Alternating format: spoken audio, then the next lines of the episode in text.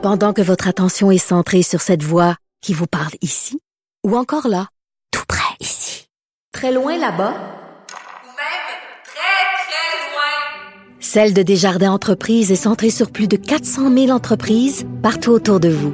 Depuis plus de 120 ans, nos équipes dédiées accompagnent les entrepreneurs d'ici à chaque étape pour qu'ils puissent rester centrés sur ce qui compte, la croissance de leur entreprise.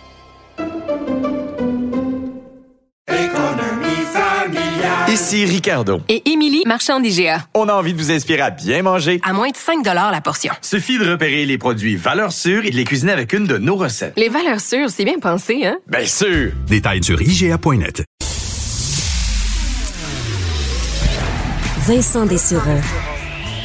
Un animateur pas comme les autres. Il explique et démystifie. Il couvre tous les angles de l'actualité. Cube Radio. Il pense, il analyse, il commente, il partage. Vincent Dessureau. Cube Radio. Bonjour, bienvenue à l'émission. On est vendredi et euh, ben, c'est pas mal la plus belle de la semaine. hein. Il fait déjà 26 à Montréal, 23 mo- à Québec, mais euh, beaucoup d'humidité quand même aujourd'hui, 31 degrés à Montréal et euh, du smog, encore une fois, qui, qui est bien visible un peu partout. Ceux qui ont vu même le lever de soleil avaient des, euh, une allure apocalyptique un petit peu euh, aujourd'hui, comme depuis quelques jours, en espérant que ça se dissipe rapidement. Beaucoup de choses encore une fois dans l'actualité, incluant euh, quand même les Olympiques. Euh, Peut-être dire et commencer par ça rapidement pour ceux qui suivaient le soccer, parce que ça devait, ça commençait tôt, mais ça, ça a duré longtemps, très longtemps même. C'était une très longue partie, effectivement, qui a dû se conclure en tir de barrage parce que c'était toujours un à un au bout des deux périodes de prolongation. Une première demi qui avait été dominée par les Suédoises, hein, qui affrontaient donc les Canadiennes en finale pour l'or.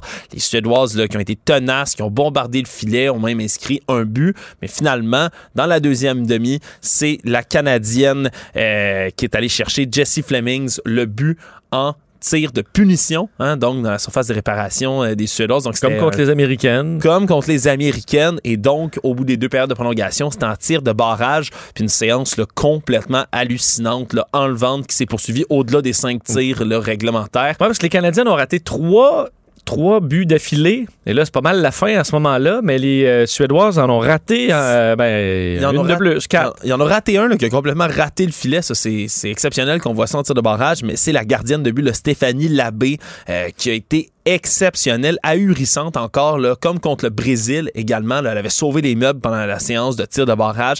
Elle a refait le coup. Et à la fin, c'est Julia Grosso qui a réussi le tir gagnant. Donc, pour les Canadiennes qui ont gagné l'or, c'est leur première médaille d'or, donc, à cette équipe de soccer féminin. Ça faisait déjà là, les deux derniers Jeux olympiques où on remportait le bronze sans jamais parvenir à atteindre la grande finale. Et quel soulagement, entre autres, pour la capitaine Christine Sinclair, qui est là depuis longtemps hein, en compétition internationale et qui, là, pour vous donner une petite ordre d'idée, Julia Grosso, qui a réussi le tir final, eh bien, lorsque Christine Sinclair a fait sa première sélection nationale, elle n'était pas née.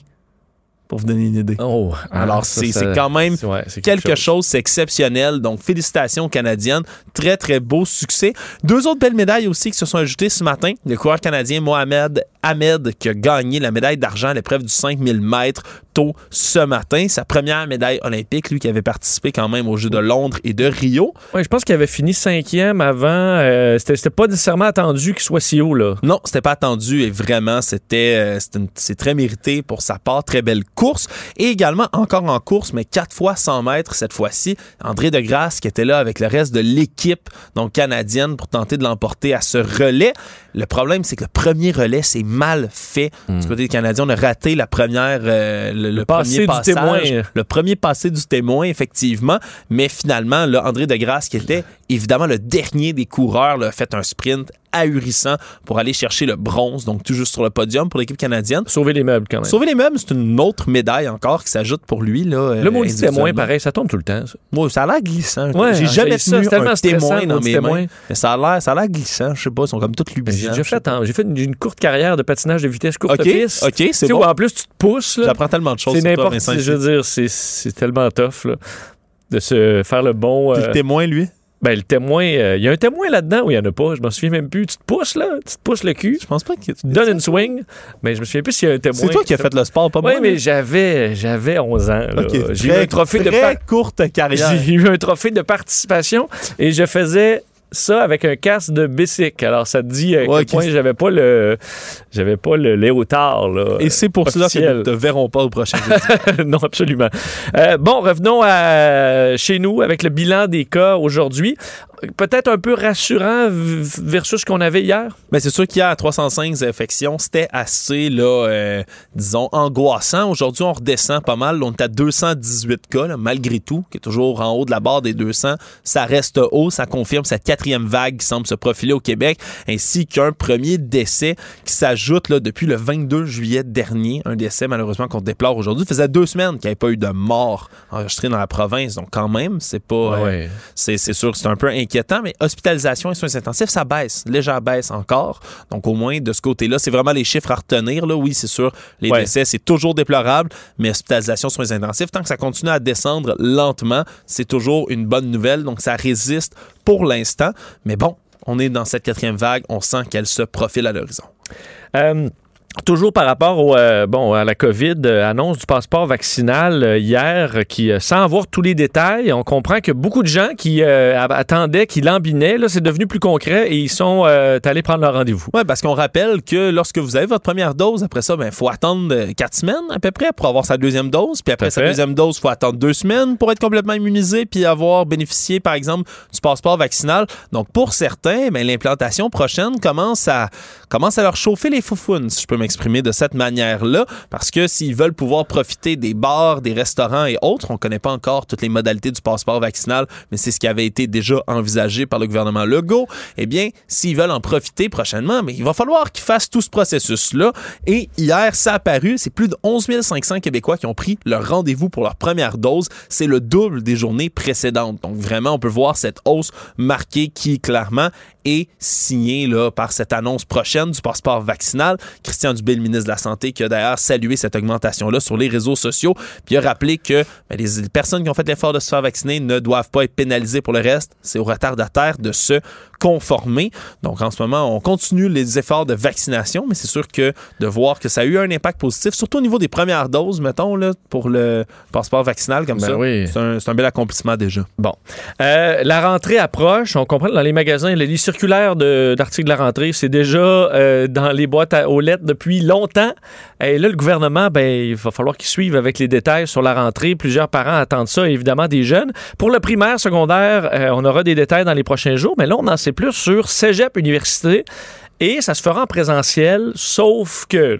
Ouais, ça va se faire en présentiel, sauf que, disons que les opportunités sont belles, surtout pour les étudiants, là, disons, qui en ont arraché dans la dernière année et demie d'être loin de l'école, à distance, c'était démoralisant pour beaucoup. Mais là, ils vont pouvoir débuter l'année scolaire sur les bancs d'école, à leur place, sans distanciation physique et sans masque lorsqu'ils seront assis en classe. Donc, ça a été annoncé aujourd'hui par le gouvernement. C'est une très bonne nouvelle pour les cégepiens et les universitaires.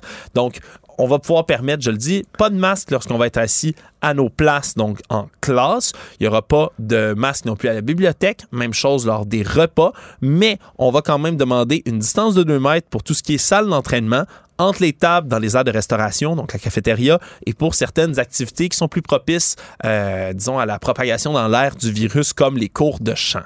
Par exemple, on veut recommander également dans les aires communes une distance idéale de 1 mètre, mais ça sera pas, là, disons, euh, observé, là, scruté à la loupe. Mais attention, le masque va quand même demeurer requis en tout temps dans les établissements où le risque épidémiologique est plus grand. Qu'est-ce que ça veut dire? C'est lorsque, dans la région, par exemple, où se trouve le cégep ou l'université, la situation replonge, euh, disons, de manière plus catastrophique, là, qu'on repasserait, je sais plus s'il va y avoir des codes de couleur, mais zone jaune, rouge, euh, etc. Ou encore, si le cégep ou l'université, l'établissement n'a pas un taux de vaccination assez élevé, ce qui est une nouvelle mesure qu'on n'avait pas entendu parler jusqu'ici. Donc, certains cégeps universités qui sont à la traîne pourraient, eux, ne pas bénéficier de ces assouplissements-là et devoir avoir des élèves avec le masque en tout temps, même assis en classe et ailleurs. Pour ce qui est des activités parascolaires et sportives aussi, il y a un bémol. Ça va être permis dans l'ensemble des établissements, mais le gouvernement précise qu'on pourrait appliquer le passeport vaccinal à ces sports et activités-là. Ce qui voudrait dire que, par exemple, un sportif qui ne voudrait pas ou qui n'aurait pas ces deux doses ne pourrait pas pratiquer son sport. Donc, c'est une nouvelle euh, mesure également qui a été annoncée. Il y a même une liste qui a été publiée là, dans le journal, entre autres, là, des établissements qui n'ont pas encore là, eu le pourcentage adéquat de gens à se faire vacciner. Donc, c'est sûr que ça va faire jaser aussi de ce côté-là. Mais pour les établissements où tout le monde est, ou presque est vacciné et pour les étudiants qui en ont assez d'être en téléétudes, c'est des très bonnes nouvelles. Oui, parce qu'on peut penser que la pression entre euh, étudiants va augmenter. Là, des jeunes qui vont dire à leurs amis, voyons, on n'a pas, on pas le taux, euh, va te faire vacciner parce qu'on va être encore pogné avec, euh, avec les mesures. Ça va, veut, veut pas, en réveiller peut-être certains. Là. Mhm. Alors, euh, on va suivre ça de près. Merci beaucoup, Alexandre. Salut.